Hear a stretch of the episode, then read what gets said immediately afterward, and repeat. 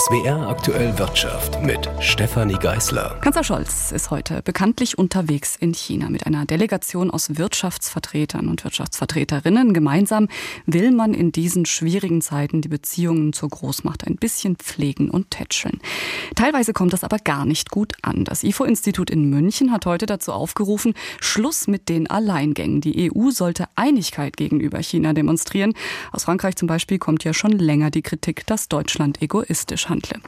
Über Deutschlands bilaterale Aktion konnte ich sprechen mit Andreas Bauer vom IFO-Institut. Er ist Mitautor der zugrunde liegenden Studie. Herr Bauer, ist die Kritik denn berechtigt? Ist Deutschland, was solche China-Reisen angeht, tatsächlich eher die Ausnahme in der EU? Nein, natürlich nicht. Deutschland, wie alle anderen EU-Länder, hat natürlich eigene bilaterale Beziehungen mit China. Trotzdem kann man sich, glaube ich, fragen, inwieweit so ein wichtiger Besuch mit so einer großen Signalwirkung nicht doch stärker hätte unter einem europäischen Banner sozusagen geschehen sollen. Es gibt andere Beispiele, zum Beispiel gerade aus Frankreich. Da hat 2019 Macron bei einem Besuch von Xi Jinping ganz bewusst Angela Merkel und den Präsidenten der EU-Kommission Jean-Claude Juncker eingeladen und damit ein Zeichen gesetzt. China spricht eben mit einem geeinten Europa. Diese Chance hat Olaf Scholz eventuell verpasst. Das ist ja eben das zentrale Ergebnis der Studie. Sie sagen, das Ungleichgewicht der Handelsbeziehungen zwischen Deutschland und China ist in den letzten Jahren zugunsten Chinas deutlich gestiegen. Die EU befinde sich jedoch auf Augenhöhe, sagt die Studie. Wie haben Sie das denn gemessen, diese Augenhöhe? Ja, es ist gar nicht so leicht. Wir haben sozusagen zwei Perspektiven eingenommen. Zum einen haben wir geschaut, wie wichtig ist denn China als Absatzmarkt für Deutschland und eben andersherum, wie wichtig ist der deutsche Absatzmarkt für China und haben auf der anderen Seite dann noch geschaut, wie wichtig sind Vorleistungen aus China für Deutschland und andersherum wieder deutsche Vorleistungen für China und das auch für die EU und haben dabei auch berücksichtigt, dass es eben indirekte Handelsverflechtungen gibt. Das heißt, wenn Deutschland beispielsweise in die Slowakei exportiert, können ja immer noch diese Exporte weiterverarbeitet werden und in China dann im Endeffekt nachgefragt werden. Hm.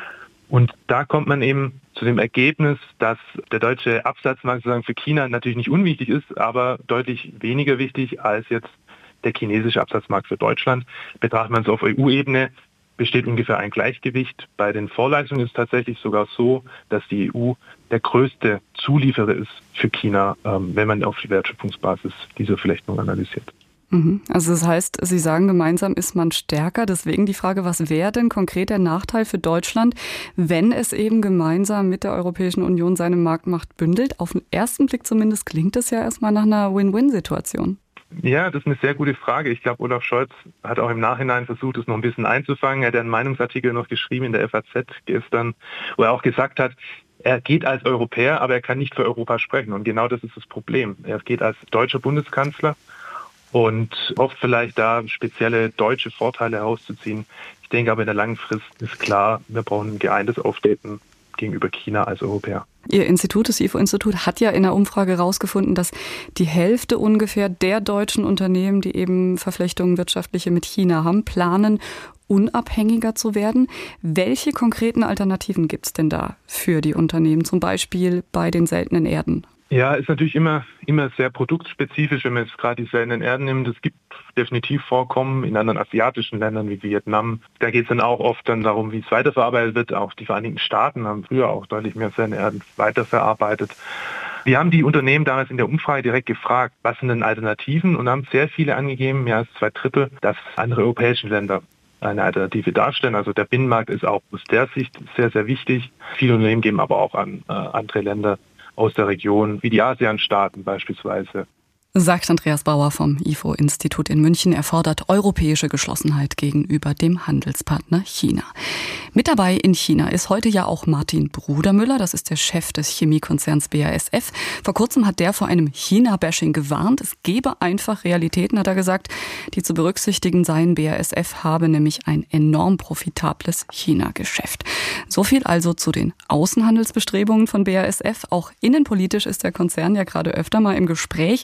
BASF produziert bekanntlich extrem energieintensiv. Zwei Milliarden Euro Mehrkosten sind durch die hohen Gaspreise entstanden. Kürzlich wurde deshalb auch ein Sparprogramm angekündigt. Dennoch, im Gespräch mit dem SWR hat Martin Brudermüller erwogen, die staatliche Gaspreisbremse als Entlastung nicht in Anspruch zu nehmen. Alfred Schmidt berichtet. Die Vorschläge der Gas- und Energiekommission findet Brudermüller zwar begrüßenswert, Firmen und auch viele Privathaushalte müssten schnelle und unbürokratische Hilfe bekommen angesichts stark gestiegener Kosten, so Brudermüller im SWR-Interview der Woche. Für sein eigenes Unternehmen denke er allerdings kritisch darüber nach, keine staatlichen Gaspreishilfen anzunehmen, da dies auch Einschränkungen unternehmerischer Freiheiten mit sich bringen könnte, wie etwa die aktuell diskutierte Verpflichtung, Arbeitsplätze für ein Jahr zu garantieren oder die Dividendenzahlungen an die Aktionäre einzuschränken. Spekulationen über mögliche Standortverlagerungen seines Unternehmens erteilte der BASF-Chef eine Absage.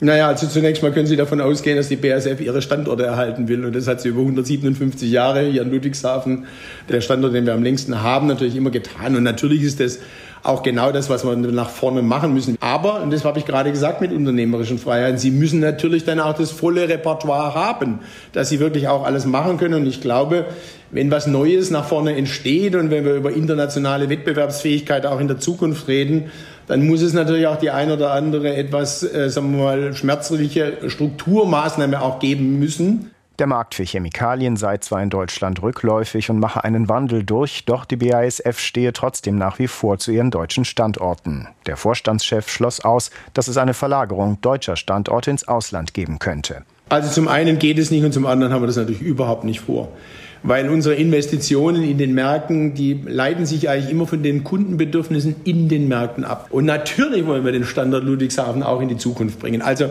die zwei Dinge haben gar nichts miteinander zu tun. Wir werden kämpfen, so viel wir können, äh, die Transformation in Deutschland auch hinzubekommen, auch für einen großen Standort wie Ludwigshafen. Der Chemiemanager begleitet Bundeskanzler Scholz auf dessen China-Reise. Die BASF ist seit Jahren stark in China engagiert und plant nach eigenen Angaben weitere Investitionen in dem Land. Ein Bericht war das von Alfred Schmidt. Einen triumphalen Erfolg konnte Kanzler Olaf Scholz bilateral schon mal verbuchen heute. Er habe mit Chinas Präsident Xi Jinping über eine engere Zusammenarbeit in der Corona-Pandemie gesprochen und er setze darauf, dass China den Corona-Impfstoff des deutschen Unternehmens BioNTech zulassen wird. Sabrina Fritz berichtet. In einem ersten Schritt darf BioNTech sogenannte Expats mit seinem Corona-Impfstoff versorgen. Das sind Ausländer, die zum Beispiel für Firmen oder Verbände in China arbeiten. Doch für BioNTech kann dies nur ein erster Schritt in das große Land sein. Ich hoffe, dass der Kreis bald erweitert wird bis zu einer freien Verfügbarkeit des Impfstoffes, so Bundeskanzler Olaf Scholz auf seiner China-Reise.